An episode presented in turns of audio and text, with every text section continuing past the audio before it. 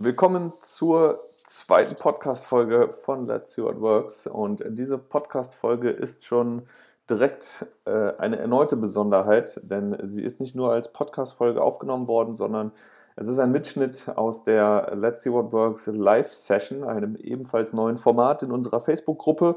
Dort gibt es eine, ja, eine Live-Video-Übertragung, die wird gestreamt ähm, in die Community als Livestream und eben aber auch aufgenommen. Und ähm, das Beste aus der Tonspur werde ich jetzt in diesem Podcast hier verwerten. Das Thema heute ähm, war Twitter Pitch und zu Gast hatte ich Sascha Böhr von dem Startup Dirico.io.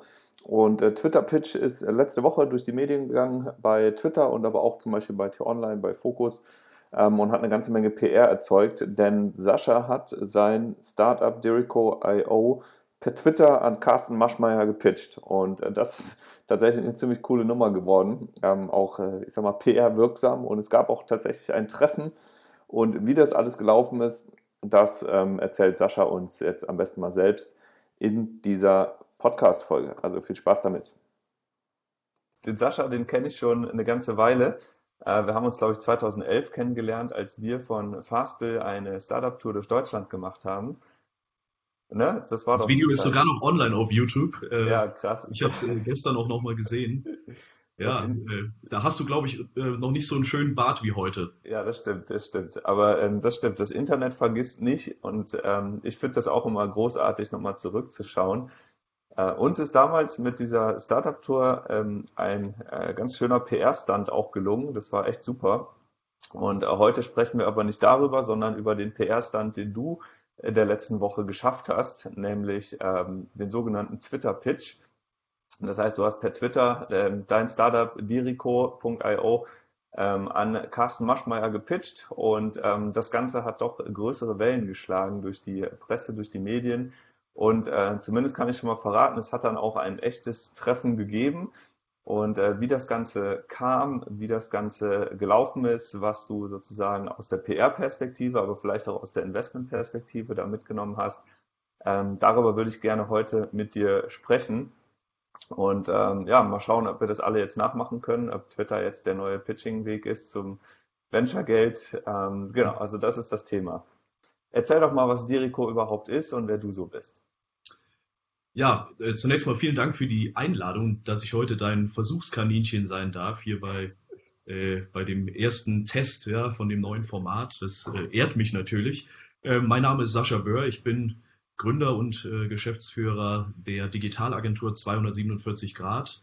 Ähm, wir haben uns da auf das ganze Thema Social Media Kommunikation spezialisiert und das schon seit 2009. Wir waren also relativ früh dabei in diesem ganzen Social Media Markt und ähm, haben dann in unserer täglichen Arbeit mit unseren Kunden festgestellt, dass es Probleme gibt in, oder Herausforderungen in der Organisation zwischen Agenturen und Endkunden. Gerade wenn es um die kommunikativen Inhalte geht, also vor allem Social Media Organisationen. Und ähm, wir haben zunächst mal ähm, einen internen Prototypen bei uns in der Agentur entwickelt von einer Software, den wir erstmal nur für uns intern auch eingesetzt haben, um uns besser organisieren zu können mit den eigenen Kunden. Haben dann aber schnell festgestellt, dass ähm, das Thema auch ja, andere Firmen interessiert und sehr gut angekommen ist, so dass ich mich dann entschieden habe, eine Ausgründung aus der Agentur zu machen. Und dieses Produkt ähm, wurde dann in eine eigenständige Company eingelegt. Und ja, daraus ist jetzt ähm, heute Dirico.io geworden. Es ist eine sehr umfangreiche Plattform mittlerweile, ähm, insbesondere für das ganze Thema Content Marketing und Social Media Kommunikation.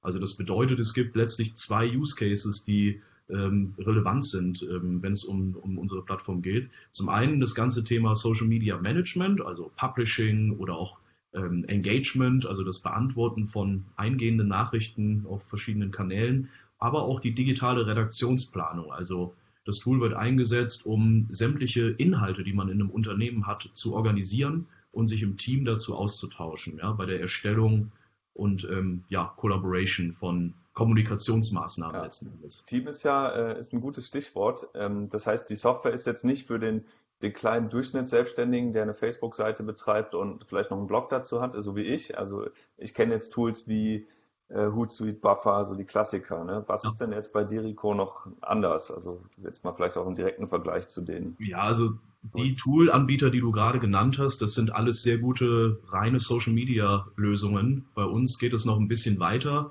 Ähm, bei uns sind auch Kommunikationsabteilungen in der Plattform drin und die organisieren alle ihre Inhalte wie Pressemitteilungen, ja, Blogartikel, Newsletter. Also die crossmediale Kommunikationsplanung wird halt im Team über diese, über diese Plattform gemanagt und dann auch distribuiert auf unterschiedlichen Kanälen. Und ähm, das ist auch so der Unterschied. Bei uns wächst eben Content Marketing und Social Media in einer einzigen Plattform zusammen. Ähm, deshalb wird die Software auch ähm, zumeist von größeren Organisationen eingesetzt. Also ja, ich glaube, bei fünf Usern geht's los, weil da hat man immer einen großen Bedarf an Organisation im Team. Ja. Und äh, da macht so eine Software dann halt schon schnell Sinn, wenn man mehr als fünf Mitarbeiter in so einem Kommunikationsteam hat.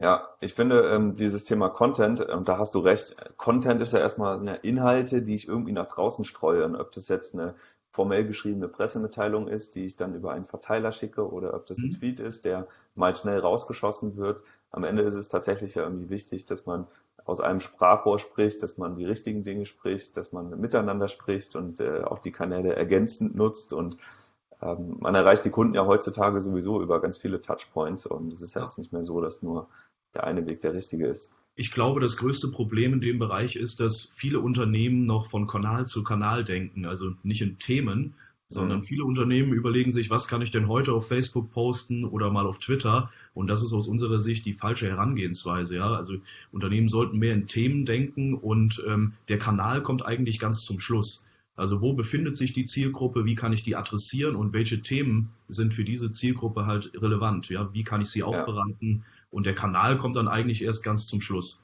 Okay. Diese Struktur, die bilden wir halt über diese Plattform ab. Cool. Gut gepitcht, Sascha. Hast du das genauso einfach gepitcht äh, dem, dem Carsten Maschmeyer gegenüber? Erzähl doch mal. Also Twitter-Pitch ist ja unser Thema hier heute. Ähm, was ein Pitch ist, wissen wir. Was Twitter ist, wissen wir. Und wer Carsten Maschmeyer ist, wissen wir auch. Und du suchst grundsätzlich jetzt nach Optionen, äh, einen Investor ins Boot zu holen für Dirico.io und hast jetzt eben es geschafft, über Twitter den Carsten Maschmeyer eben äh, zumindest äh, initial mal anzutriggern. Erzähl doch einfach mal, was ist da passiert und wie kam es dazu? Genau, da muss ich ein bisschen ausholen. Wir ähm, sind jetzt gerade in der Phase in unserem Unternehmen, dass wir ähm, grundsätzlich einen neuen Partner suchen für eine Wachstumsfinanzierungsrunde. Also wir haben ein profitables Business, aber wir möchten schneller wachsen ähm, und deshalb brauchen wir eine neue Finanzierungsrunde um halt auch vielleicht neue Märkte erschließen zu können. Ja, ähm, wir haben uns Klassiker also, im SaaS-Business eigentlich. Genau, der Klassiker im SaaS-Business. Wir haben uns also Gedanken gemacht, ähm, was wären geeignete Kandidaten, ähm, also Investoren, Risikokapitalgeber, vor allem jetzt im deutschsprachigen Raum, die als strategischer Partner in Frage kommen. Und auf unserer Shortlist, die wir erstellt haben, die aus zehn potenziellen Partnern besteht, ähm, da war die Beteiligungsgesellschaft von Herrn Maschmeyer ähm, ja auch ähm, integriert. Also er stand auf unserer das heißt, Shortlist. Die habt ihr vorher schon recherchiert und jetzt über wir, Website genau, habt euch eine Liste erstellt. Die haben wir, richtig, die haben wir vorher schon recherchiert und ähm, ja, ähm, das war dann eigentlich ein sehr ähm, interessanter Zufall. Ich habe auf Twitter gesehen, dass Herr Maschmeyer wirklich vor wenigen Tagen einen offiziellen Twitter-Account angelegt hat. Und, auch krass, ähm, dass das Menschen heute erst machen. Aber ich ja, selbst genau. habe ja auch erst vor einem Monat Instagram angemeldet. Also Echt? Ich, okay. kann mich da gar nicht aus dem Fenster hängen. Instagram ist ja noch ein bisschen neuer, also das ist okay. okay. Ja, aber Twitter gibt es ja schon ein paar Jahre. Naja, jedenfalls, Herr Maschmeyer ist jetzt seit ein paar Tagen auch offiziell mit einem Account auf Twitter vertreten. Und ich habe das so ein bisschen beobachtet, mehr durch Zufall gesehen und habe das mal zwei Wochen lang verfolgt und gesehen, naja, seine Follower-Anzahl ist nicht bedeutsam gewachsen in der, in der Zeit. Und ich dachte mir dann, wenn er noch nicht so viele Follower hat und auch noch nicht so oft erwähnt wird auf Twitter, könnte es eine günstige Gelegenheit sein, ihn einfach mal direkt anzuschreiben.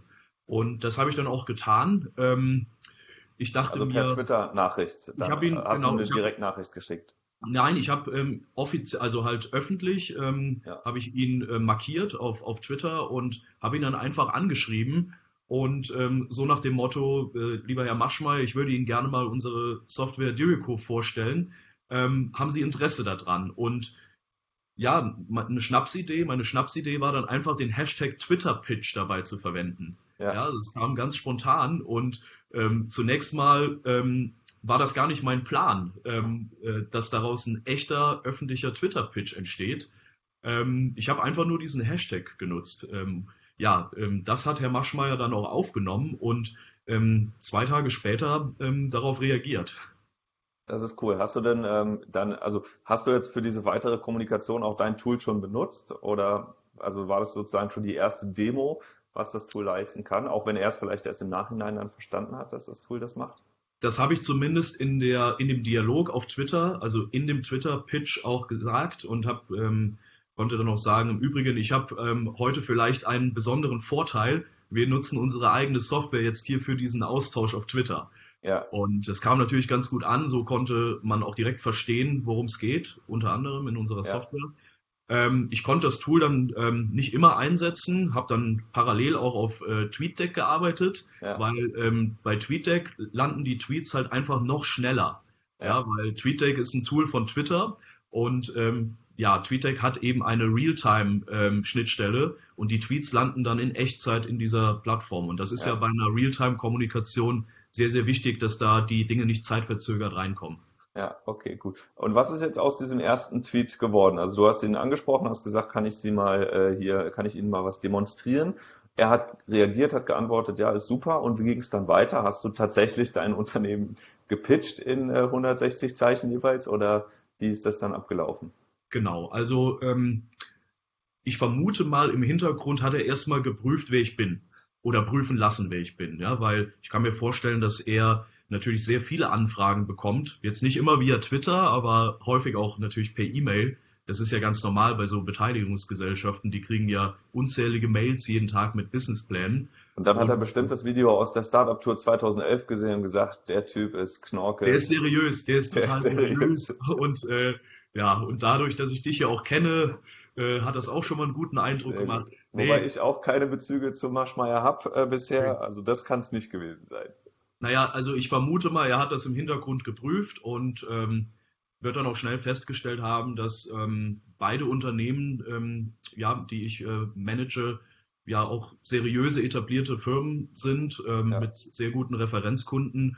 Und ähm, ja, es kam dann halt prompt eine Rückmeldung es gab dann im Vorfeld ein Telefonat mit ähm, seinem Assistenten und ähm, er wollte dann einfach nur noch mal auf Nummer sicher gehen, dass, ähm, dass das auch alles Hand und Fuß hat. Und wir haben dann ganz kurz besprochen am Telefon, wie wir diesen Twitter-Pitch dann auch organisieren zusammen. Okay, das also war ein ganz kurzes eine, eine kurze Absprache. Genau, wir haben den Termin festgelegt, ähm, aber wirklich nur eine ganz, ganz kurze Absprache. Wir haben keine Inhalte festgelegt. Ja, das war wirklich alles spontan in diesem Twitter-Pitch. Wir haben einzig die, äh, das Datum und die Uhrzeit festgelegt. Ähm, okay. Ja, und dann haben wir das beide so ein bisschen promoted über unsere Kanäle. Und ja, das, äh, das hat sich dann sehr, sehr schnell verbreitet, sage ich mal. Wie viele Tweets sind denn da am Ende jetzt hin und her gegangen und was wurde da so inhaltlich jetzt gepitcht oder besprochen? Also ähm, ich vermute, ich habe es jetzt nicht gezählt, ich denke mal, insgesamt sind so 30 bis 50 Tweets hin und her gegangen. Mhm. Und ich habe schon, ähm, ich habe mich schon bemüht, das aufzuziehen wie in einem richtigen Invest Investoren-Pitch. Also ich habe mal zunächst mit der Problemstellung begonnen, habe die ganz kurz beschrieben. Was gibt's aktuell für eine Problemstellung in unserem Markt? Also das Problem sind irgendwelche Excel-Listen in Unternehmen, wo die ganzen Inhalte gesammelt werden und dann werden diese Excel-Listen per E-Mail hin und her geschickt. Und das ist natürlich, das kann ja nicht funktionieren, gerade in größeren Teams, wenn man perfekt zusammenarbeiten möchte. Und so habe ich diesen Pitch dann halt so ein Stück weit über Twitter strukturiert, wie man das ganz klassisch macht bei einem Investoren-Pitch. Natürlich dann gekürzt, ja, also in, in, in Kurzform. Ähm, ja, und habe dann ähm, das Produkt kurz vorgestellt, unser Team und ähm, natürlich auch unsere Ziele, ja, die wir haben. Also was wir für einen Investor suchen, ja. Was für eine Art äh, von, von, von ähm, Investor wir suchen, also eher einen strategischen Partner, weniger einen reinen Geldgeber. Ja. Ähm, Aber ich stelle mir das schon schwierig vor, weil du hast ja, keine Ahnung, vielleicht hast du Bilder gepostet, irgendwie Screenshots mal, hast du sowas genutzt auch oder mal ein Video gemacht? Oder? Ähm, ja, ähm, lustigerweise, ich hatte kurz vor dem Twitter-Pitch noch ein Video aufgenommen und das war aber ein bisschen zu lang, so dass ich das nicht posten konnte. und ich hatte dann keine Möglichkeit mehr, das zu kürzen ähm, während des äh, Twitter-Pitches. Aber wir haben einige Videos, die ich dann auch verlinkt habe in dem Twitter-Pitch. Ja. Ein, ja, ein reines Produktvideo und nochmal ein Erklärvideo von mir. Damit habe ich schon gearbeitet.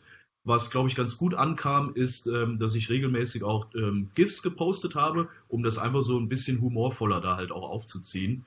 Ähm, ich habe gesehen, dass Carsten Maschmeyer ja selbst ja auch Bilder genutzt hat, dass er selbst ja, da auch da immer so Texte mit reingebaut hat. Da war ich total überrascht. Also ich vermute mal, dass ähm, er da im Vorfeld mit einer Agentur das auch vorproduziert hat ähm, um dann auf bestimmte Dinge dann auch mit GIFs sehr gut reagieren zu können. Also das kam gut an und ich habe dann im Nachhinein auch festgestellt, die GIFs, die er gepostet hat, das waren auch die Tweets, die, am, die sich am meisten verbreitet haben. Also die wurden am häufigsten geretweetet und ja. auch favorisiert. Hast du ähm, mal in deine Twitter Analytics geschaut, ob diese, dieser Twitter-Pitch, also die Tweets, die in dem Twitter-Pitch drin waren, ähm, also was die an, an mehr Reichweite als üblich bekommen haben? In die Twitter Analytics habe ich bis jetzt noch nicht reingeschaut, ähm, weil danach einfach sehr viel los war. Ich habe in unsere Webseitenstatistiken reingeschaut und das okay. war ganz beeindruckend. Wir hatten an dem Tag viermal so viel Aufrufe auf unserer Webseite als an einem normalen Tag. Okay, krass. Und ähm, das war schon ganz interessant und ähm, ich habe mich natürlich auch darüber gefreut, dass sehr, sehr viele Trial-Anfragen reingekommen sind. Also es gab auch sehr viele Interessenten, die jetzt über den Twitter-Pitch auf unsere, unsere Software aufmerksam geworden sind die dann eine kostenfreie Trial angefragt haben und mit denen wir jetzt heute im Austausch stehen. Also auch vertrieblich hat diese Aktion dann letzten Endes ähm, ja schon, schon ein bisschen was bewirkt für uns. Das war ja der PR-Effekt Nummer eins. Ähm, es gab ja dann noch weitere PR-Effekte. Ähm, und jetzt gucke ich mal gerade hier so ein bisschen in die Fragen rein, die wir ja schon in der Community ähm, gestellt bekommen haben. Also, was wir schon beantwortet haben, ist, wie hast du mit Carsten, wie hast du mit Carsten Maschmeyer Kontakt aufgenommen? Äh, haben wir geklärt. Vielleicht noch die eine Frage, warum gerade er, also jetzt in euren Recherchen, ähm, du hast ja. gesagt, zehn ähm, Venture Capital Geber sind auf eurer Shortlist. Warum jetzt der? Wonach sucht ihr aus? Also ähm, wir suchen nach strategischen Partnern aus, ähm, die uns quasi helfen, die Vertriebsorganisation aufzubauen. Und ähm, da suchen wir nach Beteiligungsgebern, die insbesondere auch Erfahrung im SaaS-Bereich, also im Software-as-a-Service-Umfeld haben. Und zweifelsohne hat ähm, Herr Maschmeyer mit seinen äh, verschiedenen Beteiligungsgesellschaften da im Portfolio einige ähm, sehr gute SaaS-Unternehmen auch schon drin. Also, also der daher, investiert auch außerhalb der Höhle der Löwen und Absolut, äh, also absolut investiert er auch außerhalb und ähm, er hat verschiedene ähm, Beteiligungsgesellschaften. Ich glaube, ähm, das strukturiert er über die Phasen des, der Startups, also natürlich Frühphaseninvestitionen und dann halt Serie A, Serie B Investments. Das sind da verschiedene Beteiligungsgesellschaften bei ihm. Ja. Und ähm, so wird das strukturiert und er hat natürlich auch ein ganz starkes Team bei sich, also alles erfahrene Investmentmanager oder auch Strategen, die auch beim Wachstum dieser Firmen dann auch mit unterstützen. Also ähm, die, die gehen auch wirklich in die Unternehmen rein und bauen da einen Vertrieb mit auf. Und das fand ich halt einfach sehr spannend und das war mir wichtig bei der Auswahl von unseren Shortlist-Kandidaten, dass wir auch aktiv ähm, Unterstützung erhalten. Macht Sinn. Ähm, ich habe heute eine Frage bekommen, die stelle ich jetzt einfach nochmal zwischendurch. Ähm, wenn man Investoren sucht erstmal, also wenn man dabei ist, eine Shortlist zu erstellen, wo und wie sucht man denn da am besten heutzutage? Gibt es irgendwo eine ganz, ähm, ganz große Liste und ich suche mir dann da alle aus, oder? Ja, also ähm, klar, es gibt mittlerweile Listen. Ähm, ja, da werden aggregiert so die Top Venture Capital Firmen in Deutschland einfach in der, in der Liste dargestellt. Oft findet man so Sachen natürlich bei den renommierten Blogs wie Deutsche Startup, ja, äh, Deutsche Startups oder ähm, ja auch die, die üblichen Verdächtigen in dem Bereich. Ähm, da gibt es sehr gute Listen. Ähm, da kann man einfach mal recherchieren und findet da halt aus jeder Branche oder für jede Branche geeignete äh, Kapitalgeber. Okay, das heißt, ich google einfach äh, SaaS, B2B, Investoren und kriege eine Liste. Genau, genau, ja. Cool. Okay, und die man dann sehr schnell angezeigt. Okay, cool. Ähm, wie kam es, dass die großen Medien das Thema am Ende aufgegriffen haben? Weil das war ja PRQ Nummer zwei, also nicht nur, dass ja. Maschmeyer selbst reagiert hat und ihr auf Twitter aktiv wart, sondern dieses, ja. diese Diskussion, dieser Twitter-Pitch wurde als Thema wiederum aufgegriffen von mhm. Äh, großen Medien. Kannst du dazu was sagen? Wer hat darüber berichtet und wie kam das zustande? Ähm, genau, also da muss man auch dazu sagen, ich habe im Vorfeld der Aktion schon so ein paar Bekannte ähm, auf, auf diesen Twitter-Pitch angehauen und ähm, die darum gebeten, ähm, also alle von denen haben eine ganz ordentliche Reichweite auf Twitter, Und ich habe die darum gebeten, den Twitter-Pitch ähm, zu retweeten, ja, auf, auf deren Twitter-Profilen. Das waren so zehn verschiedene Personen, die alle über eine ordentliche Reichweite verfügen. Und ähm, meine Vermutung ist, dass ähm, jetzt gerade über diese eine Person, die ich da angesprochen hatte, ähm, auch ähm, ja, Twitter-User wie Kai Diekmann äh, darauf aufmerksam geworden sind, ähm, die die ganze Aktion dann auch geteilt haben. Ja, und so ist dann sehr, sehr schnell. Für alle, die es nicht wissen. Genau, also der ehemalige Chefredakteur ähm, der Bild-Zeitung, Kai Diekmann, ähm, ich glaube 200.000 Follower hat er auf Twitter. Ähm, in Deutschland schon echt viel ist, ne? Also ja, ja, das ist schon, das ist schon für deutsche Verhältnisse ist das total krass. Ähm, das ist schon eine ordentliche Reichweite, die er da hat. Und dann kamen dann noch so Koryphäen wie Mario Sixtus, ist ja in der Internetszene auch ein sehr bekannter äh, Typ, der hat das dann auch geretweetet. Ähm, ja, und ähm, so hat sich das sehr, sehr schnell viral verbreitet auf Twitter. Viele haben darüber gesprochen. Und der Hashtag Twitter Pitch ist dann sehr, sehr schnell auch Trending Hashtag des Tages geworden. Also wir waren zwischenzeitlich auf Platz 1. Abends war dann der Hashtag äh, von Germany's Next Topmodel wieder auf Platz 1. Aber bis dahin war dieser Hashtag Twitter Pitch tatsächlich Nummer 1 in Deutschland. Krass. Ja. ja, Respekt. Also ähm, und das war der Grund, warum dann auch äh, die, also habt ihr Medien bewusst noch angetriggert auch, jetzt mal abgesehen von den, ich nenne sie mal Influencern, die du vorab schon ähm, heiß gemacht hast. Wie, äh, wo wurde das dann noch veröffentlicht? Also welche großen Blätter haben darüber gesprochen? Unter anderem T-Online hat ähm, diesen, diesen ganzen Dialog sehr schön in einem Artikel zusammengefasst. Ähm, wir können den Link ja auch mal reinposten später, ja, damit man sich genau. das nochmal angucken kann. Ich schon weil die, ja, weil die haben das äh, wirklich ganz toll zusammengefasst. Dann hat Focus auch noch darüber berichtet äh, in einem Artikel auf der Website.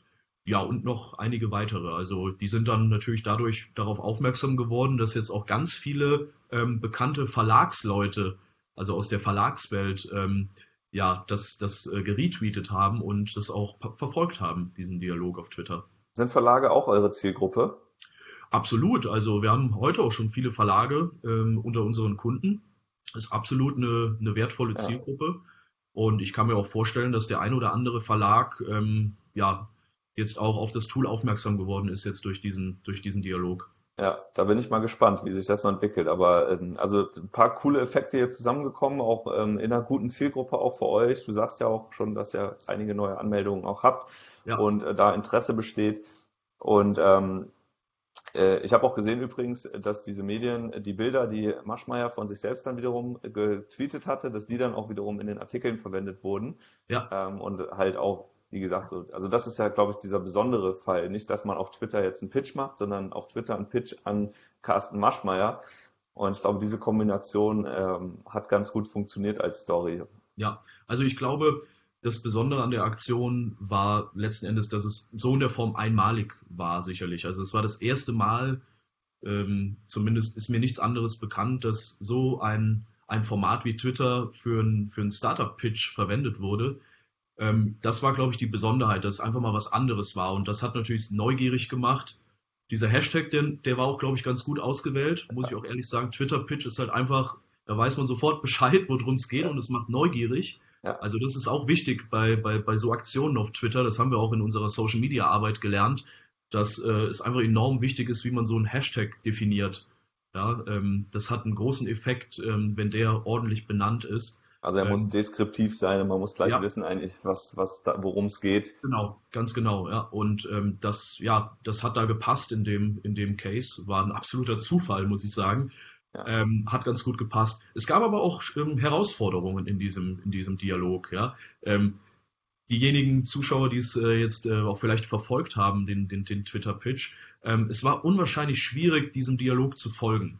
Ähm, das war sicherlich auch mein Fehler, muss ich jetzt im Nachhinein sagen. Man hätte das anders strukturieren können oder ähm, man hätte vielleicht im Vorfeld Spielregeln einfach auch veröffentlichen können, ähm, oder einfach auch mal beschreiben können, wie die User diesem Dialog am besten auch folgen können.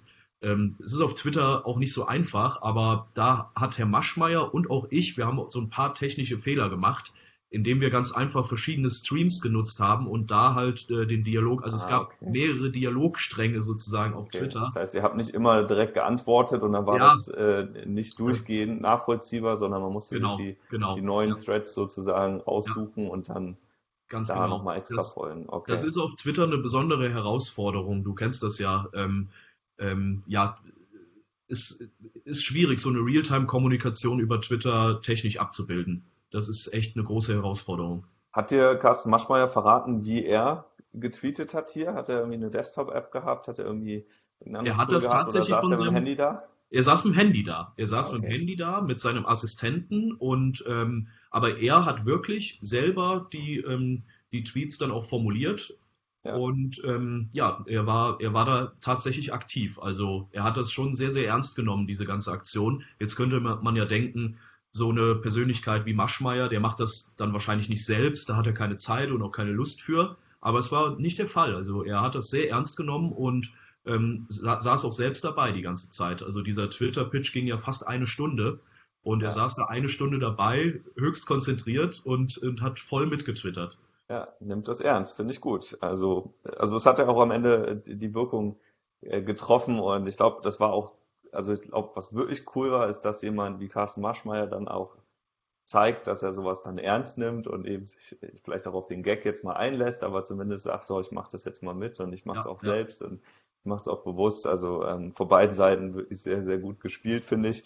Gerade zum Schluss für- ähm, ähm, von diesem Twitter-Pitch ähm, bin ich dann relativ schnell auch zu, zum Abschluss gekommen und habe halt auch versucht, einen echten Termin auch ähm, ähm, ja, zu bekommen mit ihm. Ja. Genau, darauf Ähm, wollte ich nochmal hinaus. Wo, ja. Wie ist das jetzt bei Twitter eigentlich ausgegangen, dieser Twitter-Pitch? Und ähm, was kam dann? Du hast gerade schon gesagt, ihr habt euch dann im Genau. echten Leben getroffen. Gestern. Gen- ri- Richtig, genau. Ja, ja, genau. Das ist jetzt echt auch ein super Zufall, dass heute hier unser Video ist. Ähm, wir haben uns nämlich gestern in München getroffen. Ähm, aber in diesem Twitter-Pitch bin ich dann halt relativ zeitnah, also nach, ja, nach, nach 45 Minuten zu, zur Abschlussfrage gekommen und äh, habe dann ähm, ihn gefragt, ja, Twitter-Pitch, alles schön und gut. Ähm, Sie, Sie kennen jetzt unser, unser Produkt und äh, unsere Company so ein bisschen zumindest, aber ich würde Ihnen natürlich gerne noch persönlich mehr, mehr Details verraten und äh, ja, ähm, wir sind wirklich in der Phase und suchen gerade ähm, halt einen strategischen Partner. Wollen wir uns nicht, wann wollen wir uns verabreden? Morgen oder übermorgen? Ja, und was kam dann? Er Ja, ähm, da hat er gesagt, ja, ähm, wir telefonieren und vereinbaren, vereinbaren einen Termin. Ja, und das hat dann ähm, super gepasst. Ich war sowieso gerade in München, also wir haben uns in München getroffen. Ich war jetzt am ähm, äh, jetzt zwei Tage in München und dann konnte ich das super vereinbaren und ja, war dann in seinem Office, durfte ihn dann da persönlich kennenlernen und habe dann den Pitch nochmal noch mal im Detail dann wiederholt, persönlich. Und war das dann schon, also war das, also ich kenne das ja selbst, ne, wenn man vor Investoren das erste Mal steht und dann kommt man in den Raum und dann ist natürlich so eine gewisse Spannung.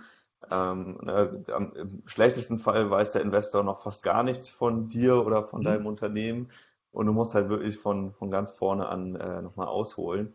In dem Fall war das ja jetzt ganz sicher anders. Hat das ähm, jetzt vielleicht auch zu anderen Pitches, die du sonst schon so gemacht hast, hat das ähm, die Situation deutlich entspannt oder irgendwie dir einen Vorteil verschafft? Ich glaube schon. Also ähm, ich glaube, dass das Eis ähm, dann so ein Stück weit schon gebrochen war zu Beginn. Also man hat natürlich auch in den ersten Minuten direkt ein Thema, über das man sich austauschen kann. Und ähm, man ist direkt quasi auf so einer etwas persönlicheren Ebene. Ähm, das war sicherlich nicht von Nachteil, glaube ich. Wir sind dann aber auch schnell aufs Produkt gekommen und ich habe ihm dann halt ähm, und, ja, unser Pitch Deck vorgestellt und ja, die Software dann ähm, auch näher präsentiert. Hast du da eine, eine Live-Demo dann nochmal gemacht quasi und die Genau. andere Seite gezeigt? Ja, also jetzt nicht, ich bin jetzt nicht ins Produkt eingestiegen, also halt in die, in die, in die Software selbst, sondern ein Pitch Deck ähm, vorbereitet und ähm, das Pitch Deck hatte so 13, 14 Folien und da bin ich dann insbesondere auf das Business Model eingegangen und die Ja. Problemstellung und alles, was halt dazugehört in so einem, in so einem Pitch Deck, habe ihm äh, erzählt, äh, wie das Management-Team aussieht, äh, ja. Und da war er schon beeindruckt und ja, jetzt ähm, geht's dann halt weiter. Super. Also an bis hierhin schon mal Glückwunsch auf jeden Fall, dass du diesen Schritt gemacht hast und dass das auch geklappt hat. Ähm, ich habe gesehen bei dir auf Facebook, ähm, dass ihr noch weitere Fotos auch gemacht habt. Also jetzt nochmal die Selfies von euch beiden und so. Ja. Das heißt, die Story Twitter-Pitch, die spielt ihr jetzt noch weiter, solange wie es eben geht. Die Ja. Krönung wäre natürlich, wenn irgendwann durch die Presse geht, äh, Sascha Böhr hat tatsächlich Kohle mit dem Twitter-Pitch eingesammelt. Ja. Äh, das wäre natürlich nochmal so die Sensation, aber ähm, das wird jetzt wahrscheinlich noch ein paar Tage dauern, bis da die äh, die Wahrheit ans Licht kommt. Ja. Ähm, oder wie siehst du das? Ja, also die, ähm, die Twitter-Community ähm, hat natürlich auch ein Interesse daran zu erfahren, wie die Story jetzt ausgeht. Und ähm, wir haben dann halt Fotos veröffentlicht und haben dann darin gezeigt, dass dieser, dieses Treffen dann tatsächlich stattgefunden hat. Und alles weitere muss man jetzt mal sehen. Also, wie gesagt, das ist jetzt halt ein, ein Prozess, den wir, den wir starten und ähm, seine Be Beteiligungsgesellschaft ist halt ein Kandidat von verschiedenen ähm, potenziellen Investoren auf unserer Shortlist. Ja. Wir prüfen das und dann gucken wir mal, äh, was, wie es weitergeht.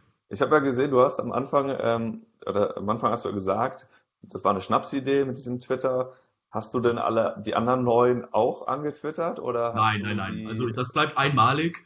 Ähm, okay. Aber natürlich versuchen wir auch immer ähm, irgendwie anders an diese Erstansprache von Investoren heranzugehen. Ja? Also ich glaube, damit kann man ähm, auch schon Eindruck verschaffen, indem man einfach auch kreative Ansprachen wählt, ähm, weil man muss sich natürlich auch mal in die Lage von so einem Investor hineinversetzen äh, es gibt nicht ja, wenige ähm, Investoren, die kriegen jeden Tag 50 ähm, Businesspläne zugeschickt.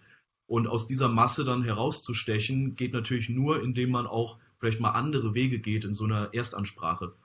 Ja, das ist ja generell so, ne? Auch bei einer ganz normalen Jobbewerbung, ähm, irgendwie muss man dann immer herausstechen. Und klar, wo viele hinwollen, ist ja auch ein gutes Zeichen für den Investor, wenn er so viele Bewerbungen bekommt. Das spricht ja auch erstmal für ihn und ja.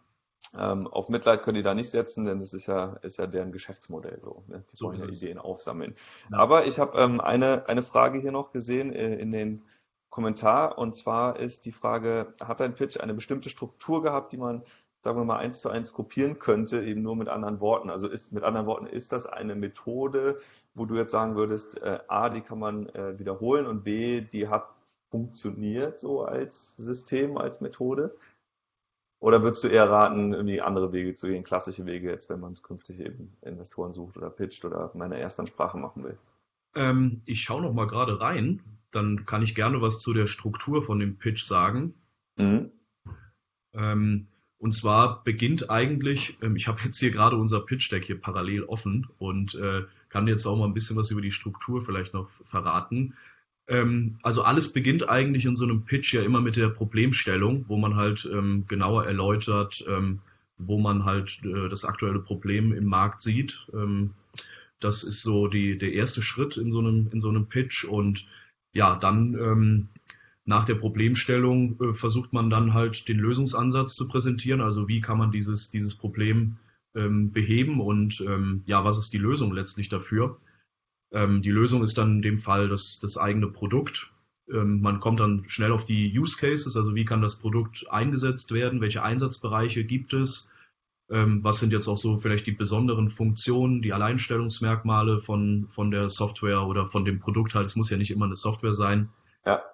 Was in dem Zusammenhang natürlich auch ganz gut funktioniert, wenn man halt schon etwas etablierter am Markt ist, dass man natürlich auch die Referenzen ähm, auch aufzeigt. Wer arbeitet heute schon mit der Software? Ähm, ja, warum, äh, warum nutzen die die Software und ähm, ja, ähm, was hat denen das Leben erleichtert bei der Nutzung? Äh, das wäre natürlich die Königsdisziplin, die da noch gleich mit in den äh, in die Konversation mit reinzuholen in Echtzeit bei Twitter. Genau. Boah, ja. das ist so. Okay, das wäre nochmal eine das, Ausbaustufe. Das wäre ne, das wär, das wär die, die Champions League-Version davon, auf okay. jeden Fall. Also, also an die Zuhörer, wenn ihr nochmal einen draufsetzen wollt, das ist der Weg einfach nochmal die Kunden mit einbinden. Kunden ja. mit einbeziehen, Kundenstatements, die hätten sich auch in den Dialog einschalten können. Das wäre natürlich genial gewesen. Ja. Wie cool wäre das denn gewesen, hätte ein Kunde direkt gesagt, ja, wir nutzen Dirico, wir nutzen es dafür und wir sind super zufrieden. Das hätte auch Eindruck äh, äh, geschaffen, auf jeden Hast Fall. Hast du mal überlegt, ob du ihm während des Twitter-Pitches, also in dieser Stunde, vielleicht sogar äh, irgendwie einen Demo-Zugang anlegst und ihm sagst, äh, also man hätte tweeten können, ja. habe Ihnen gerade einen Demo-Zugang per Direktnachricht geschickt und er macht dann irgendwie einen Screenshot oder so. Keine Ahnung. Also hätte man ja auch absprechen können, aber das wäre dann schon wieder zu viel für das Format Twitter gewesen, oder? Ja, also ich glaube, dafür hat die Zeit nicht gereicht. Ähm, ähm, aber es gibt sicherlich noch viele kreative Möglichkeiten, wie man sowas gestalten kann. Äh, es war das erste Mal, ich war völlig unvorbereitet ich habe also keine Texte vorformuliert oder sonst irgendwas. Ja, dann hätte es wahrscheinlich eh wieder nicht funktioniert, oder? Wenn ja, genau, so das denke ich auch. gesagt worden wäre. Ja, ich mache das dann auch meistens lieber spontan Und ähm, das hat dann in dem, in dem Kontext auch ganz gut funktioniert. Aber ich habe gesehen, also erstens, zwei Sachen sind mir aufgefallen. Erstens, ähm, er hat dich ja geduzt. Also mhm. er schreibt dir zum Beispiel, wie groß ist dein Team? Ich habe gerade den, den Twitter-Pitch-Hashtag äh, Verlauf nochmal aufgemacht ähm, im Browser. Da steht jetzt, ähm, so, jetzt habe ich erstmal ein paar Fragen. Wie groß ist dein Team, Duzen und ähm, was sind die Hauptstärken des Produktes? Das heißt, er fragt ja schon auch ganz konkret so diese klassischen Pitch-Fragen ab. Ja. Und habt ihr euch dann am Ende auch geduzt im echten Leben oder war das dann wieder eine andere Situation? Ähm, ehrlich gesagt weiß ich gar nicht, wie es gestern war. ich glaube, ähm, er hat mich geduzt, ich habe ihn äh, respektvoll gesiezt, ja. ja. weil ich das halt so durchziehe. Ähm, bei solchen, solchen Personen halt, Persönlichkeiten. Ähm, aber ähm, ich, er hätte sicherlich auch nichts dagegen gehabt, hätte ich ihn geduzt. Ja. Kann ich, kann ich mir vorstellen. Gab es auch kritische Fragen von ihm, wo du halt erstmal selbst überlegen musstest oder wo du dir jetzt vielleicht im Nachhinein gedacht hättest, hm, die hätte man doch vielleicht doch mal persönlich besprechen können. Ich meine, ist ja auch ein Risiko, ne? wenn, er, wenn, ja. er, wenn er irgendwie ein, ein Fettnäpfchen trifft oder du, dann. Geht das schnell nach hinten los. Ähm, ja, also ich wollte jetzt öffentlich, ähm, ja, sage sag ich mal, wenig ähm, KPIs ähm, ja, äh, kommunizieren. Also ja. unsere Unternehmenskennzahlen, äh, wie viele Kunden haben wir, was macht ein Kunde für einen durchschnittlichen Umsatz bei uns. Da habe ich äh, im Vorfeld gedacht, das sind so Dinge, die ich jetzt nicht unbedingt öffentlich hier erwähnen würde über Twitter. Auch wenn ja. wir da eigentlich sehr transparent sind, aber ähm, das, das wollte ich jetzt nicht und auf diese Fragen bin ich dann auch nicht direkt eingegangen, sondern vielleicht eher ein bisschen ausgewichen. Hat er die gestellt, die Fragen? Also hat ja, er konkret gefragt, wie viel Umsatz macht ihr, wie, wie viele Kunden habt ihr? Ja, da gab es schon ähm, auch Fragen zu, zu KPIs. Und ich bin dann halt ein bisschen ausgewichen und ähm, ja, bin dann halt nicht darauf eingegangen. Hat er dir das übel genommen? Nö. Dann so unter, ja. unter vier Augen. ja, wir haben dann gestern darüber gesprochen und da habe ich dann so ein paar Kennzahlen, einfach unsere Traction mal, mal gezeigt und ähm, ja. ja, da war er auch begeistert. Cool. Eine Frage, ähm, ich stelle sie einfach mal, äh, hat der Twitter-Pitch schon zum Investment geführt? Jetzt gab es ja gestern dieses Treffen. Ja. Also äh, nein, es, äh, es, hat noch nicht zum Investment geführt und ähm, das ist natürlich noch eine ganz, ganz frühe Phase. Ähm, jetzt ähm, werden verschiedene Unterlagen ähm, zur Verfügung gestellt. Also ja, nach so einem ersten Pitch werden meistens dem Investor weiterführende Unterlagen zur Verfügung gestellt. Du kennst das, wie jetzt zum Beispiel eine Executive Summary, ein Businessplan, ein Finanzplan, das sind so die, die, die klassischen Unterlagen, die dann in der nächsten Stufe zur Verfügung gestellt werden. Die werden dann geprüft von dem Investor. Ähm, oft ist es so, dass der Investor dann auch mit einigen Referenzkunden mal spricht, um sich dann ein Gespür zu verschaffen, wie zufrieden die mit, der, mit dem Produkt sind. Ähm, und ja, das geht jetzt quasi in so eine Prüfphase. Ich kann mir vorstellen, dass die so vier bis acht Wochen dauert, die erste Prüfphase. Und dann geht es im besten Fall in so eine Due Diligence. Ähm, wo der Investor dann halt ähm, das ganze Unternehmen auf den Kopf stellt, also meistens, ja. Und die heiße Phase. Genau, genau. Und dann geht es in die heiße Phase. Ähm, und wenn die durch ist, geht es dann erst konkret wirklich in die, in die ähm, Vertragsverhandlung. Und wenn du jetzt neue Investoren ansprichst, Erstansprache, ähm, sagst ja. du denen dann auch hier, ich bin der Typ vom Twitter-Pitch, Carsten Maschmeyer. Sie wissen ja Bescheid oder Nein, ist das nein, jetzt äh, also nichts, keine nicht. Karte, die du spielen kannst? Überhaupt nicht. Also ähm, das war jetzt ähm, wirklich eine PR-Aktion und ähm, nee, nee, das ist jetzt nichts, ähm, ähm, was wir jetzt an die große Glocke hängen, jetzt im Moment, aber ähm, das schreiben wir nicht in unser Pitch-Deck rein. Das macht keinen Sinn. Aber es könnte jetzt auch sein, dass ein Investor kommt und sagt, äh, hier, Herr Böhr, Sie haben das ja jetzt ordentlich drauf, so mit dem äh, PR-Thema, wollen wir nicht mal bei Instagram oder bei, äh, wie heißt es jetzt, Vero äh, einen Pitch machen oder so. Das wäre ähm, auch nochmal eine kann, Variante. Kann gut sein, aber ähm, nee, ich glaube, das war eine einmalige Aktion und wir denken uns jetzt wieder kreative andere Möglichkeiten aus für eine Erstansprache. Was ja. eigentlich immer ganz gut funktioniert, du wirst das auch kennen, ist, wenn man halt wirklich ähm, ein Intro bekommt zu einem Investor, also von einem, von einem Bekannten, von jemandem aus dem eigenen Netzwerk und wenn der einen Kontakt herstellt zu einem potenziellen Investor, ist das aus meiner Sicht eigentlich die, der erfolgreichste Weg, wie man ähm, dann auch schnell äh, in Kontakt treten kann mit einem potenziellen neuen Investor.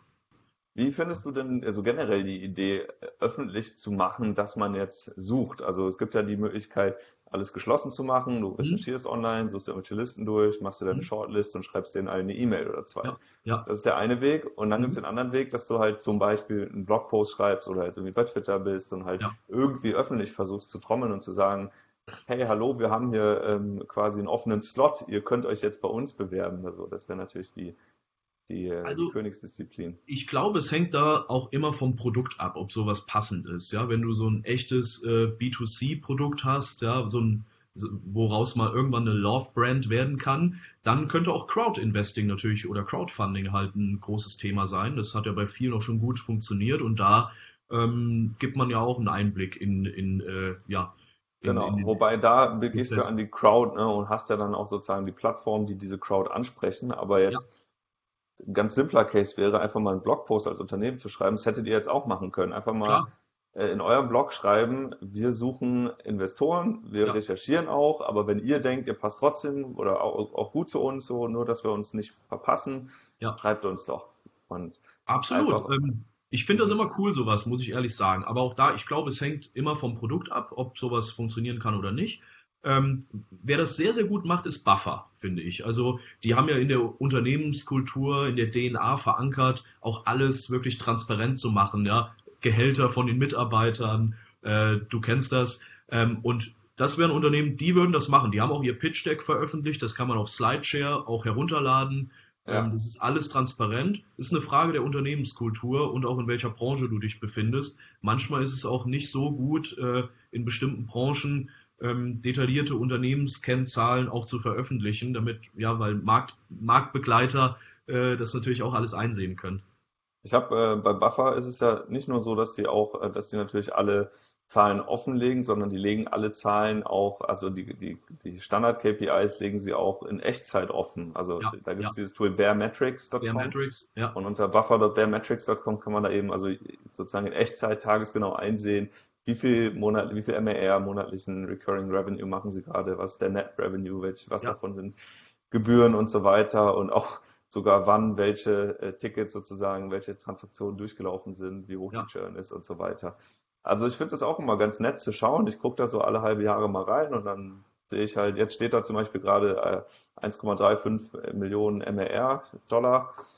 Super Zahl, ja. finde ich jetzt gut. Die Kurve, die da hinterlegt ist, geht irgendwie von links unten nach rechts oben. Also mhm. gucke ich dann in einem halben Jahr rein, dann steht da wahrscheinlich zwei oder so.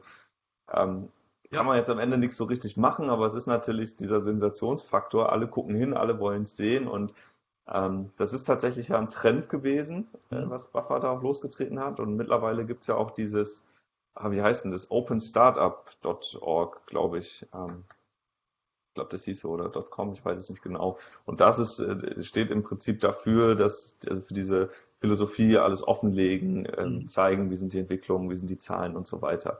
Ja, ähm, also ich glaube, bei so einem Self-Service-Produkt äh, kannst du das sehr gut machen. Bei einem Enterprise-Produkt, wo es dann um, sage ich mal, andere Größenordnungen geht, also durchschnittlicher Umsatz pro Kunde, dann eher im fünfstelligen Bereich pro Jahr, da wird es dann schwierig, alles auch so transparent ähm, offen zu legen, wie, ähm, wie Buffer das macht. Ja? Das ist ja mehr ein Self-Service-Tool, das wird ja übers Internet gebucht und direkt bezahlt. Bei Enterprise Software as a Service Unternehmen habe ich noch nicht so viele gesehen, die das sehr transparent machen. Also HubSpot vielleicht, die machen das. Ich habe jetzt ähm, noch gesehen äh, nomadlist.com, die haben das kürzlich auch eben als Open Startup gemacht. Also bin mhm. ich jetzt vor ein paar Tagen so live gegangen unter nomadlist.com slash open. Da gibt es eben jetzt auch Live-Statistiken, was der monatliche Revenue ist, wie der sich entwickelt hat und so weiter. Also relativ ähnlich, ist nicht cool. mehr Metrics, aber sieht so ähnlich aus. Ähm, hau ich auch nochmal in die Links mit rein. Mhm. Ähm, aber genau, hier geht es ja jetzt gar nicht mehr so sehr um den Pitch, sondern ich weiß gar nicht, warum eigentlich Startups das so transparent machen. Ich würde es machen, um einfach so diesen Lerneffekt mitgeben zu können. Aber ähm, ich glaube, das Ziel soll ja nicht sein, dass auf einmal alle mitdiskutieren in diesem Startup und jetzt gemeinsame Entscheidungen treffen, äh, basisdemokratisch, sondern ja, ich weiß nicht, was denkst du, warum ist, warum machen die Unternehmen das? Also, also natürlich für die PR, ja. Also Buffer ist halt genau deshalb so groß geworden, weil sie alles transparent kommuniziert haben und ähm, das interessiert die Leute natürlich, ja. Wie, sie, wie sieht so eine Gehaltsstruktur aus in so einem Startup? Das sind natürlich alles Themen, die sich unwahrscheinlich stark verbreiten und ähm, die haben das clever ausgenutzt, um, um dadurch halt schnell zu wachsen. Ja, die haben dann weniger in Performance-Marketing investieren müssen, weil ja. ähm, ihre, ihre Artikel sich einfach von alleine verbreitet haben. Und ähm, was bei denen auch damals äh, gerade in den ersten Tagen sehr gut funktioniert hat, waren Gastbeiträge auf irgendwelchen Blogs, ähm, in Foren, ähm, die dort veröffentlicht wurden. Das hat in den ersten Tagen bei Buffer richtig gut funktioniert. Das heißt, die haben einfach dieselbe Story, die sie intern sagen, nochmal woanders erzählt, ich verdiene das und das und das und das noch. Ja, genau, und haben das als Gastbeitrag dann bei, ja, in großen Online-Magazinen veröffentlicht. Ja. Und dann sind die wieder an die Community herangekommen von diesen Online-Magazinen. Das war der stärkste Wachstumstreiber von Buffer in den, in den ersten Jahren. Also ich muss auch sagen, ich finde sowas ja auch mega cool. Und die Frage ist ja auch, warum soll man sowas eigentlich nicht sagen? Ne? Was ist immer die Gefahr? Warum soll ich jetzt zum Beispiel nicht von meinem Startup die Umsätze oder mein Gehalt sagen? Am Ende ja. tut es ja niemandem so richtig weh. Also die Frage ist halt, wo kann hier, wo ist hier ein potenzielles Risiko oder wo kann hier ein potenzieller Schaden durch sowas entstehen?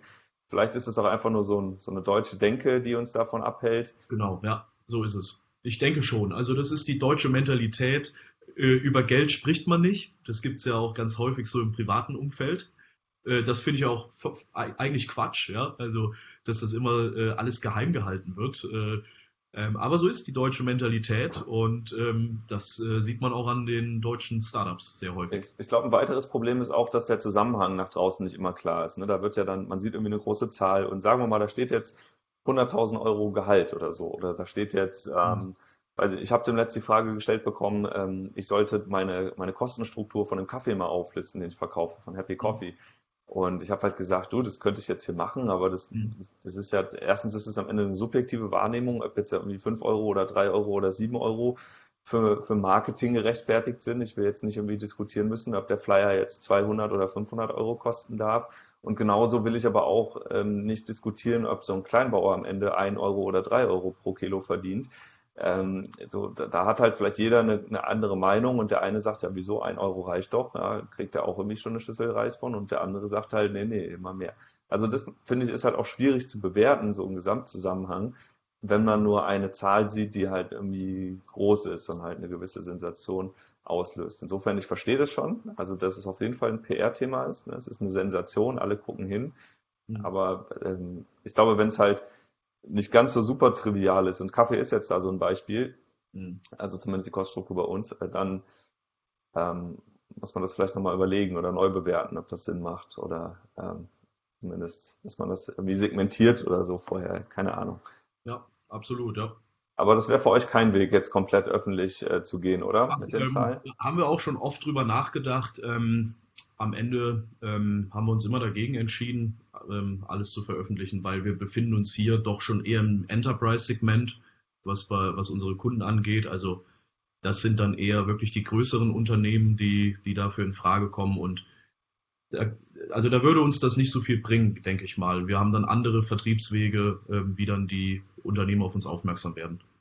Ähm, wir sind ja jetzt hier bei Let's See What Works in einer kleinen, äh, kleinen, nein, wir sind eine Unternehmer-Community mit primär kleinen Unternehmen, also Selbstständige ganz viele oder Startups, mhm. Gründerteams, ähm, also ich sag mal so irgendwie zwischen bis fünf oder zehn Mitarbeiter. Können die auch irgendwas mit deinem Tool anfangen oder habt ihr da vielleicht geplant, irgendwie was zu machen in, in die Richtung Kleinstnutzer? Also wir haben auch kleine ähm, Kunden, die äh, die Plattform einsetzen, zum Beispiel um auch Instagram-Kanäle zu bespielen. Wir sind derzeit eines der wenigen Tools, das auch unterstützt, auf Instagram ähm, Beiträge im Voraus zu planen oder zu veröffentlichen. Instagram ist ja gerade bei vielen kleinen Unternehmen extrem wertvoll geworden. Ja. Ähm, aber auch ähm, andere Plattformen wie Pinterest unterstützen wir, WeChat, ähm, also auch jetzt nicht immer die üblichen wie jetzt Facebook und Twitter.